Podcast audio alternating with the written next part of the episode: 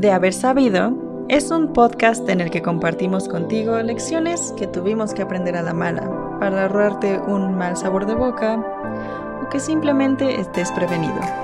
Ponte cómodo, yo te dejo con Dulce Armenta. Hola, ¿qué tal? Bienvenidos a todos. Estamos en su podcast favorito de haber sabido.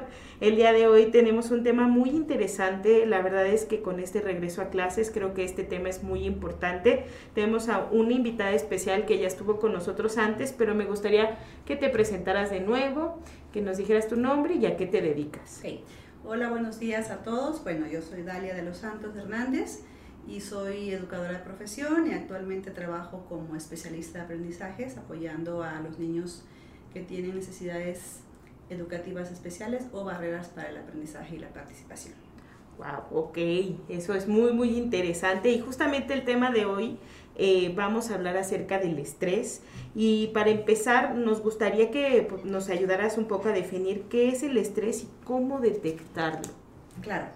Mira, eh, para este tema eh, me asesoré de un médico y una psicóloga con la que yo trabajo y bueno, eh, el estrés como tal es un estado de tensión física y emocional originado como reacción a cualquier situación o pensamiento que lo haga sentir a uno frustrado, furioso o nervioso. El estrés es la reacción de su cuerpo a un desafío o demanda a un estímulo o presión, ya sea positivo o negativo.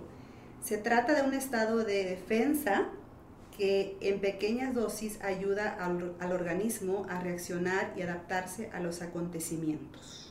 Wow, no sabía que podría ser positivo o negativo. Sí, de hecho, eh, en la antigüedad se dice que los pues los, los, primeros hombres primitivos ah, usaban el estrés como una señal de, alarma, para, de alerta. de alerta cuando venían algo para atacarlo, para huir. O sea, es un sistema de, diciendo algo está pasando, entonces para emprender la huida o para prepararte para lo que pueda venir. Órale. Eh, muy importante saberlo, ¿no? Y bueno, ahora que ya hay este regreso a clases presencial, híbrido y con todo esto, es por eso que invitamos a Dalia a este podcast. Eh, nos gustaría hablar que si es posible que exista estrés con los niños. Claro, claro que sí es, existe estrés, eh, porque, por ejemplo, pueden, puede ser el estrés por un cambio de entorno, un cambio de domicilio, cuando por ejemplo hay niños que viven en cierta ciudad y, tienen que cambiar de domicilio por trabajo de sus padres, dejan a los amigos, dejan ya el entorno conocido y se enfrentan a otro. Eso provoca estrés. Si a, un adulto le provoca estrés, a un niño más, ¿no? Entonces, también cuando hay cambios en sus rutinas, por ejemplo, ahorita, la mayoría de niños, incluyo por ejemplo a nosotros, a mi hija, ¿no? que sales de la escuela y vas a natación, tenías como ciertas actividades, unos van a taekwondo, otros van a ballet. ballet. Ahora no se pudo, entonces ese es un cambio de rutina que produce estrés también en los pequeños y en los adultos. Eh, también eh, ahorita el ir a la escuela o, o, cambiar de escuela también es otro, otra situación que eh, produce estrés y también una dinámica familiar comprometida, disfuncional o disruptiva. ¿sí? O la pérdida de algo muy valioso para ti, una mascota, por ejemplo, para un niño, para ti, o la pérdida de alguien también. Un abuelo. Exactamente. y, que, y, que, lamentablemente esta pandemia nos ha dejado, ¿no? Nos, más bien nos ha dejado muchas pérdidas en, en las familias y por supuesto los niños han, han resentido esa situación. Y yo creo que también el, el, hecho de, por ejemplo, algo que mencionaste muy importante, este cambio de rutina, ¿no? El acostumbrados a ir a escuela presencial y de repente un año y medio encerrados en casa y luego otra vez regresar a la escuela, pero ahora con todas estas medidas de seguridad que tenemos, ¿no? bueno, de higiene, de cuidado y, todo. Y, te comentaba hace ratito, ¿no? Antes de, de iniciar, que de un niño que me dijo, o sea, no quería entrar y estaba muy ansioso y me dijo, ¿por qué no quieres entrar? ¿Por qué hay coronavirus? Pero me lo dijo con una ansiedad y una angustia, entonces eso es estrés. Sí, está preocupado, no sabemos qué le muestren también en casa o, como tú dices, si perdió a alguien. Exactamente, exactamente. Y en tu experiencia, ¿cuáles son los factores más comunes que afectan y estresan a los niños con los que, con los que trabajas? Bueno, mira, eh, como dije hace ratito, Uno de los factores más importantes es la dinámica, la dinámica familiar, familiar. La dinámica familiar o el ambiente familiar, fíjate, puede apoyar al niño a sentirse seguro y manejar las situaciones que le estresan, cuando es una dinámica familiar óptima, no perfecta, sana, ¿no? Donde hay reglas, donde hay límites, donde hay respeto. Pero, o puede provocarlo, puede provocarle este estrés si no es funcional, si es una dinámica comprometida, disruptiva, donde hay un padre alcohólico, un padre golpeador, un padre eh, que no respeta. O un padre ausente. O un padre, exactamente, un padre ausente muy bien. Sí, también cuando el niño ve discusiones entre sus papás, también eso le, le produce mucho estrés porque el niño todavía no tiene la madurez emocional ni intelectual para poder uh, decir, bueno, están peleando, no es, mi, no es mi asunto. Por lo general, quiero que sepan, y está comprobado, que cuando hay una situación entre la pareja, los niños llegan a sentirse culpables.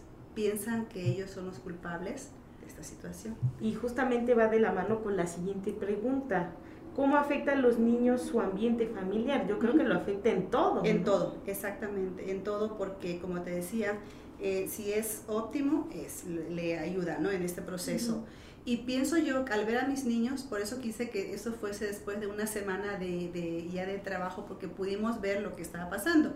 Vi niños eh, muy tranquilos, relajados. relajados, mamás muy tranquilas, pero niños muy, muy este, inquietos, muy ah, ansiosos. Entonces, platicábamos con las educadoras que no sabemos cómo fue el manejo de la pandemia en casa.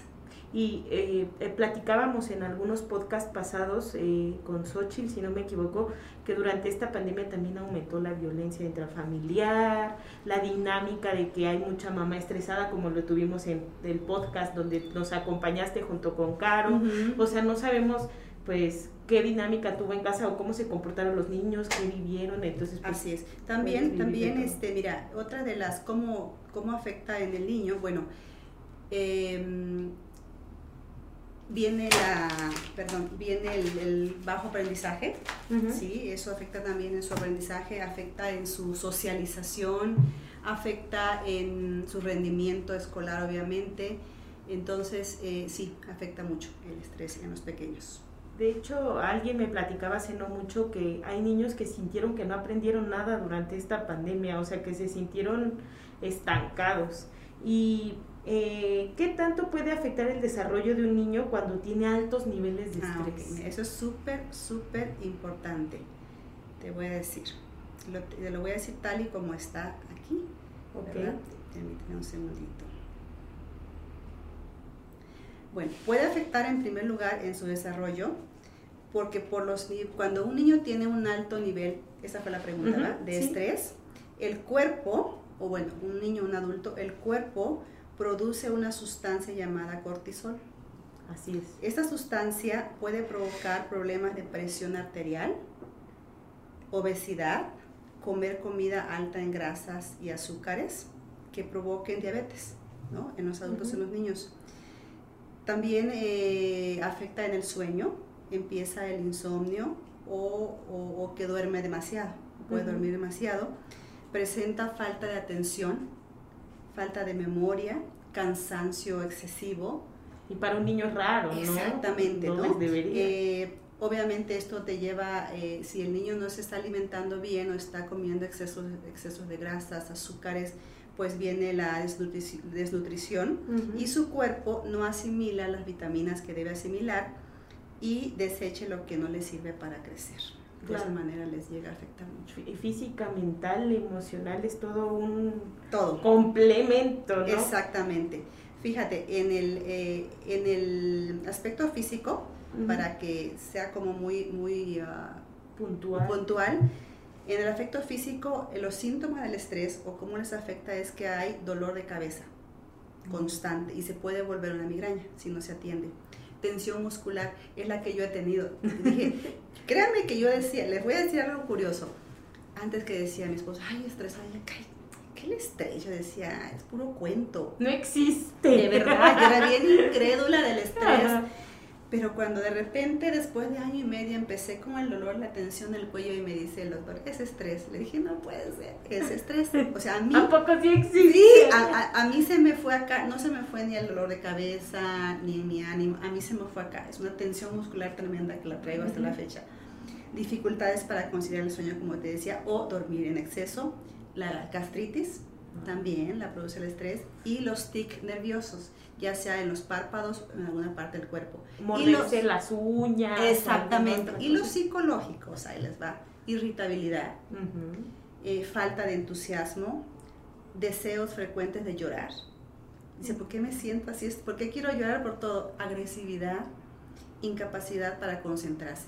Y la incapacidad para concentrarse es como que la causa número uno, el síntoma número uno que vemos cuando alguien está estresado.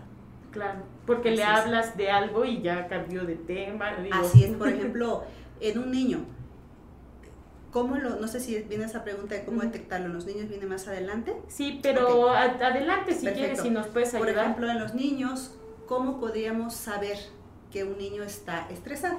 ¿no? Bueno, después de ser un niño eh, alegre, juguetón, sociable, extrovertido, participativo, seguro, se vuelve un niño callado, aislado, eh, agresivo, temeroso, que ya no participa, ¿verdad? Que se aísla por allá y que cuando lo dejan en el kinder de ser un niño que entraba, Dios, mamá, aquí llega uno, ¿no? La mamá está así con el llanto, le digo, el llanto, y el niño, adiós, mamá. Está muy feliz, ¿no?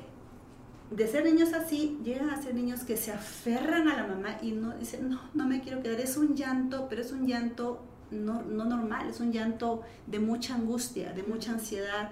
Y tienes casi que arrancarlos de verdad de la mamá para poder meterlos al colegio. Entonces, era una conducta que no presentaban. O sea, después de que ser un niño que sea Dios y contento, se vuelve así.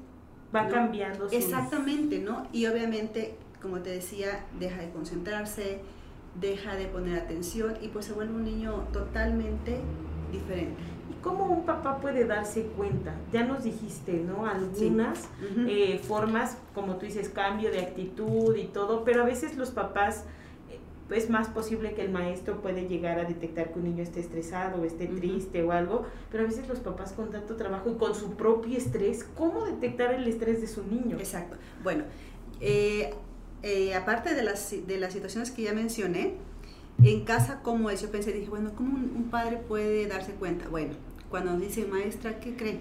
Mi niño se está, se está haciendo pipí nuevamente en la cama y ya no se hacía.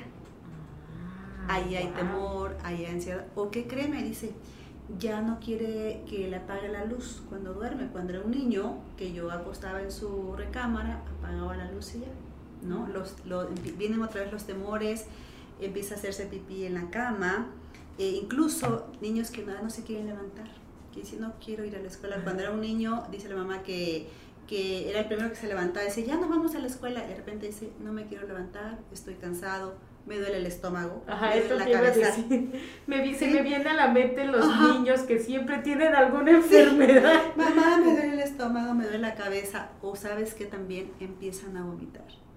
Ah, wow. O sea, eso es un síntoma cuando hay mucho estrés, empiezan a vomitar de la nada, de la nada, ¿no? Entonces son síntomas de alerta que el papá debe de, debe, debe de ver. ¿Por qué? Entonces, pero sí serían básicamente como padres sería eso. Y uno conoce a sus hijos, ¿no? Claro. O de repente que en casa ya no es el mismo niño alegre, juguetón, ya llega y, está muy cansado, quiere solo dormir, no quiere comer o quiere comer demasiado. Entonces son, son este, situaciones que el papá o la mamá pueden ver y detectar si un niño está estresado, presentando estrés. Ajá. ¿Y qué tipo de herramientas o cómo podemos ayudar eh, o qué podemos buscar los adultos para apoyar a la niñez a que mejore este tema? Bueno, mira, nosotros como especialistas lo hacemos y lo recomendamos los ejercicios de respiración ¿sí? Se habla mucho de, la respiración sostenida. Por lo general, eh, si yo te digo a ti respira, Dulce, ¿cómo respirarías? Normal. A ver. ¿Metes tu estómago o sacas tu estómago cuando, Meto. Ok, no debe ser así. Ah, La respiración debe ser así. sacas el... Cuentas cuatro segundos y en cuatro segundos. O sea, uno hace así. No, es, es sacas el estómago. Ah, wow, eh, este, sostienes cuatro segundos y sacas en cuatro segundos, haces, haces, haces esto, vamos a hacerlo.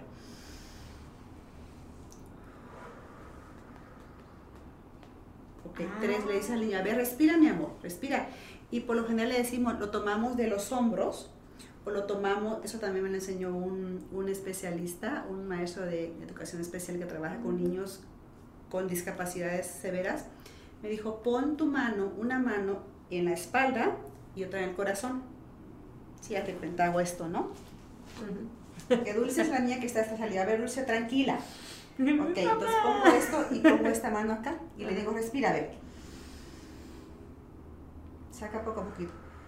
Otra vez, Dulce, respira. Otra vez.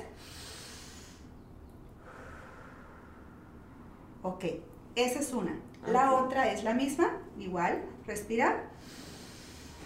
Pero ahora en vez de sacar poco a poco hacemos rápido. Eso, otra vez respira lento. Otra vez. esa es la técnica de respiración sostenida que se le llama y la que debemos utilizar con los niños. Y nosotros como especialistas las, la enseñamos también a los padres de cómo debe ser porque luego un niño está... Le falta el aire. Exacto, entonces, a ver, lo, lo, lo, sostenemos un poquito, lo apretamos fuerte, ¿no? Y, y, lo atraemos a nuestro cuerpo y hacemos que respire. Y se siente como un tipo abrazo, como si te estuvieran dando un pequeño Y obviamente si tu hijo, pues lo abrazas, ¿no? Yo he llegado a abrazar a mi hija cuando se me estresa, lo abrazo y a veces el solo abrazo y tenerlos ahí, el niño empieza a calmarse. Algunas personas también el estrés lo toman como, como lo decías, se irritan, ¿no? Por ejemplo, lo digo por mí porque a mí cuando yo estoy estresada no quiero que nadie me hable, o sea, necesito como ese espacio, pero algo que me han enseñado también en terapia hablando de la respiración, respirar como el sonido del mar, así como si fuera una ola. Y ahora que lo estuvimos haciendo aquí, me doy cuenta que pues es muy parecido realmente, Exactamente. es más sostenido. Y ya cuando es algo más, ya consciente, te dicen, a ver, respira y cierra tus ojos y visualiza, ¿no? Y no estamos hablando de meditaciones, muy, no, son técnicas normales, ¿no? cierra tus ojos y, piensa en algo padre o, o, visualiza algo bonito, ¿no? Por ejemplo, yo siempre visualizo el mar donde yo vivo y la verdad que sí te trae mucha calma al corazón, ¿no? Para estar más Exactamente. Otra también de las situaciones que, otra de las herramientas, perdón, que podemos este, usar es la relajación. Una cosa es la respiración, otra es la relajación. En lo particular, yo lo uso con mis niños en mi terapia de psicomotricidad después de que hacemos los ejercicios, yo les pido a, los papás que pongan un tapete y acuesten a sus chicos boca abajo. Y con una pelotita de goma vamos a, vamos a ir dando masajito. De, eso es algo delicioso. Desde la cabeza, cuello, por atrás, espalda, pompas, piernas, pies. Los volteamos boca arriba igual, igual, igual, ¿no? Wow. Es muy rico. Háganlo en casa un día. Pelotita de estamos, sí, eh, todos, ay, delicioso. Tú y yo que sufrimos de la espalda, te, va a caer muy bien. Entonces, em, y después la siguiente es con la misma pelotita, pero vamos a ir haciendo así, como dando pequeños golpecitos, golpecitos, golpecitos. O, igual meter las, los dedos en el cabello o por toda la cara. Eso relaja mucho al niño. Es otra de las técnicas. Y, otra, perdón, otra cosa importante también es Em, validar las emociones. ¿Qué es esto? Que tú decías. Identificar y validar las emociones. Se habla mucho de la validación de emociones. Eh, dices, yo estoy enojada. Yo me enojo, o sea, yo, me, yo me enojo. ¿Ya identificaste tu emoción? Sí. Ok, ahora, le digo al niño, ¿estás enojado? No podemos decir al niño, no tienes por qué enojarte. Porque el enojo es una emoción como lo es la alegría, como lo es la tristeza, como lo es la sorpresa, la admiración, ¿no? Es propia del ser humano. Le decimos al niño, lo que no se vale es que grites, o que es que golpees o es que agredas a alguien. ¿Qué hacemos en esos casos? O sea, nosotros que hemos tomado muchos cursos como especialistas, nos han dicho, una técnica que sí funciona, dice, si estás muy enojado, toma hojas de papel y raya, raya estrújalas y tíralas al bote. Otra vez raya, pero con todas tus fuerzas, estrújala y, y, tírala al bote. Hasta siento que sirve para mí. Sí, hazlo, así. Y si estás enojada con una persona, o sea, piensa en esa persona. de verdad. Y estrújala así y tírala, así, hasta que te calmes. O agarra una almohadita y te la pones acá y gritas, pero gritas me hace pensar en una película que así le hace la niña De verdad, de verdad, o sea, sí. Y entonces evitas que el niño se autoagreda, lastime a otros, irrite a otros, ¿no? Y valida, y está, y está mm, viviendo, la, emoción. la emoción y sanándola o sacándola, ¿no? Totalmente. Esa es una situación. La, también otra de las herramientas que nosotros utilizamos es mantener una rutina. Por ejemplo, ahorita que estamos ya, ya entramos a la escuela, bueno, el niño llega, ¿verdad? Va a la escuela, llega, come este, y hace sus tareas. Nosotros siempre eh, recomendamos hacer un organigrama de actividades. Sí. Que nos sirve para muchas situaciones, pero ahorita sería excelente porque el niño junto con la mamá tienen que ir diciendo, por ejemplo, la mamá escribe, ¿no? 7 de la mañana me levanto. Como el niño todavía no sabe leer, el preescolar no sabe leer, bueno, y si los demás ya saben leer, pues escriban, me levanto. Y en preescolar le digo, busquen un dibujito donde un niño levantándose. 8 de la mañana, este, no sé, me cambio, así, y pongan el dibujo. Y entonces el niño se va guiando qué le toca hacer. Es una rutina de actividades también que puede ayudarnos a manejar el estrés. Eh, también trabajar actividades de senso-percepciones es muy importante. ¿Y cómo es eso? Ah, bueno, porque las senso-percepciones estimulan todos los sentidos. Son trabajar con texturas. Por ejemplo, eh, yo recomiendo hacer un tapete de senso-percepciones. Ah. Puedes poner un cuadrito de peluche que es muy suave el tacto. Puedes poner un cuadrito de lija, que es muy rugoso puedes poner un cuadro de, no sé, otra tela eh, como que te cause, no sé, no, no, Una sensación extra. diferentes texturas, ¿sí? Y entonces el niño que, que toque y cuando lo veas muy estresado, va así que toque. Incluso después, y si no se calma, que pise, que pise, porque entonces el estímulo entra por los sentidos y se va al cerebro y va cambiando también su, su pensamiento, a lo mejor lo, lo va relajando. Y te vas a dar cuenta, porque nos hemos dado cuenta nosotros cuando lo hemos vivido, que hay niños que sienten algo viscoso y no, no quieren. Incluso cuando yo les dejo mucho trabajar con los engrudos eh, caseros y que metan manos, y hay niños que dicen, no, no quiero, no me gusta, y niños que, feliz. Ahora, esa es una. Y si no puedes hacer tu tapetito de, de sensopercepciones, de texturas, yo recomiendo también, cuando el niño está estresado, en vez de estarlo regañando, porque saben qué pasa, no, ustedes ya lo verán cuando tengan hijos.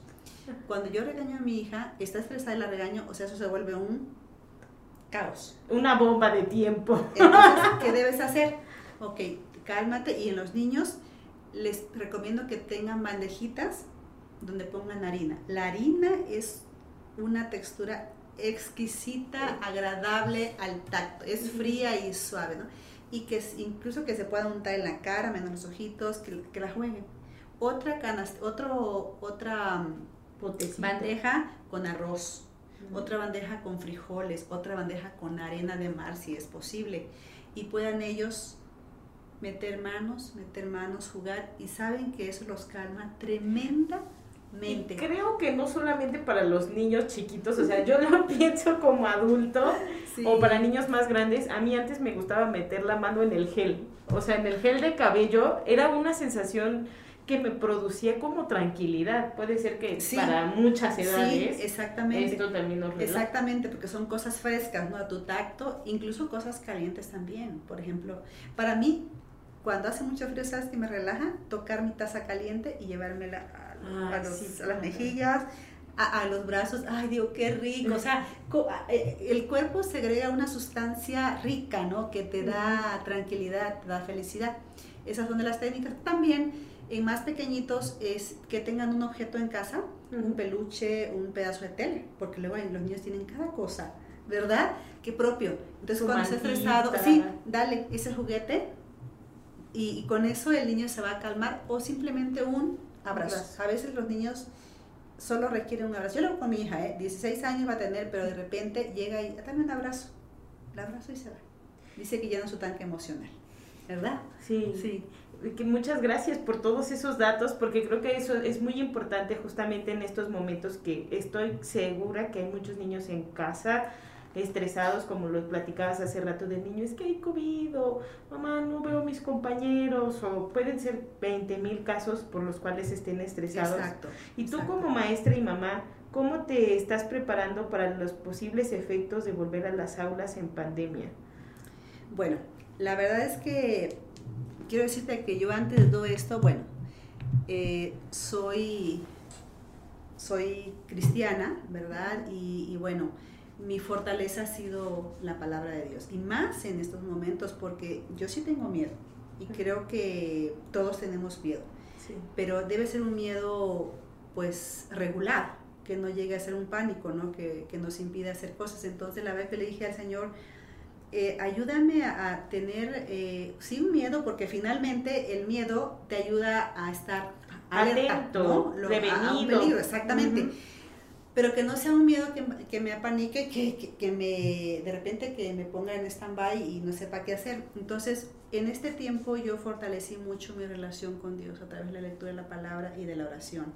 Y lo que le pedía era eso, que me tranquilizara, que me, ahora sí, me apropié de las promesas, de donde dice que Dios te cuidará. Y le dije, Señor, hazla una realidad en mi vida porque vamos a salir, o sea, tenemos, ya no tenemos opción, tenemos que salir, mi hija y yo, tenemos que enfrentarnos a una nueva realidad. No sabemos cómo van a llegar los niños, no sabemos si los papás se han vacunado, no sabemos cómo van a estar las, las escuelas, si van a tener las condiciones de higiene que necesitamos, no lo sabemos. Pero entonces, ¿cómo me he preparado yo y cómo recomiendo, verdad? Yo me he preparado, bueno, con todos los cuidados, obviamente voy protegida, como debe de ser igual a mi hija, con todas las recomendaciones, pero sobre todo voy muy confiada en Dios, en que Él me guarda, ¿verdad? En que Él me cuida, en que Él me da la sabiduría para saber qué hacer en ciertas situaciones, ¿no?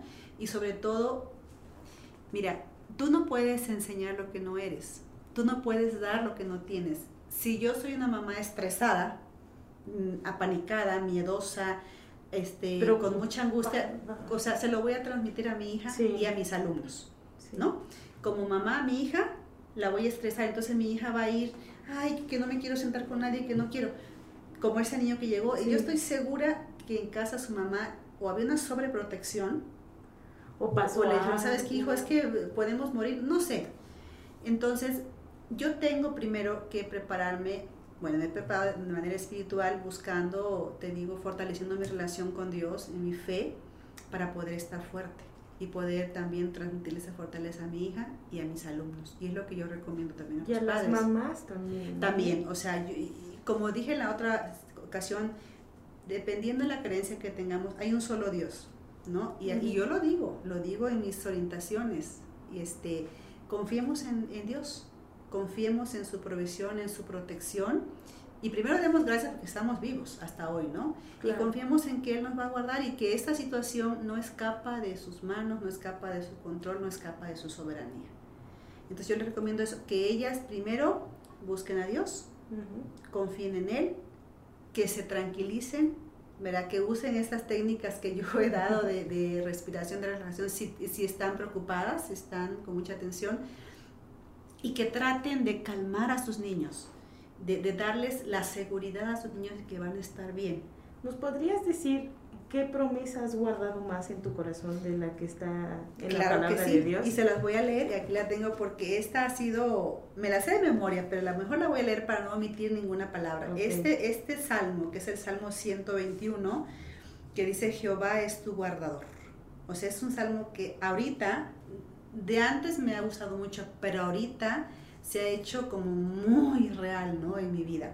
Y dice así, y yo espero que este salmo, le digo, si alguien que escucha tiene una Biblia en su casa, no sé, lo lea y, y que Dios le use, ¿no? Y le, le fortaleza con esto. Y dice así, alzaré mis ojos a los montes. ¿De dónde vendrá mi socorro? Mi socorro viene de Jehová, que hizo los cielos y la tierra. No dará tu pie al resbaladero, ni se dormirá el que te guarda He aquí, no se adormecerá ni dormirá el que guarda a Israel. Jehová es tu guardador. Jehová es tu sombra a tu mano derecha. El sol no te fatigará de día, ni la luna de noche. Jehová te guardará de todo mal. Él guardará tu alma. Jehová guardará tu salida y tu entrada desde ahora y para siempre. Wow. Hermoso, ¿verdad? Sí, muy, muy hermoso. Y muy, no sé, para esta época muy afín, muy... Para real. atesorarlo totalmente. ¿no? Para mí eso es, es mi bandera, es mi salmo favorito ahorita, ¿no? Y, y qué importante algo que acabas de decir, que es confiar plenamente en la soberanía de Dios y todo lo que tenga para nosotros. Y pues te damos muchas gracias por compartirnos esto. ¿Algo más que te gustaría decirle a esas mamás o a esos niños que probablemente pudieran escuchar? Porque no solamente nos escuchan mamás, sino también jóvenes eh, que a lo mejor están viviendo un estrés de regresar a la escuela. ¿Qué más les podrías decir? Bueno, yo le- lo que les podría decir primero es que busquen a Dios, ¿verdad? O sea, solamente en Él encontraremos esa fortaleza y las respuestas a todas nuestras necesidades.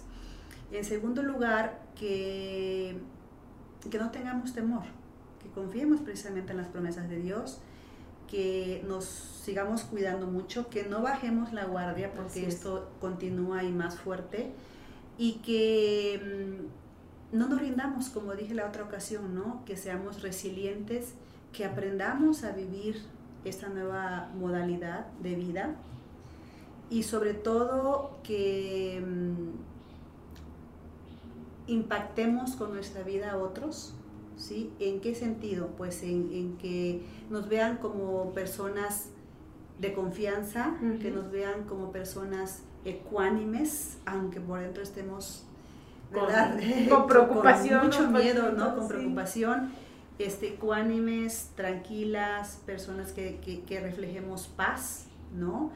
Para que realmente podamos ser de bendición a otros. Y, y sobre todo eso, que sepamos, que no olvidemos que en, en esto no estamos solos Así es. no estamos solos y que arriba de nosotros, de todo, está Dios, Así es. ¿no? Y que estamos resguardados bajo la sombra de sus alas y, y que Él nos guarda.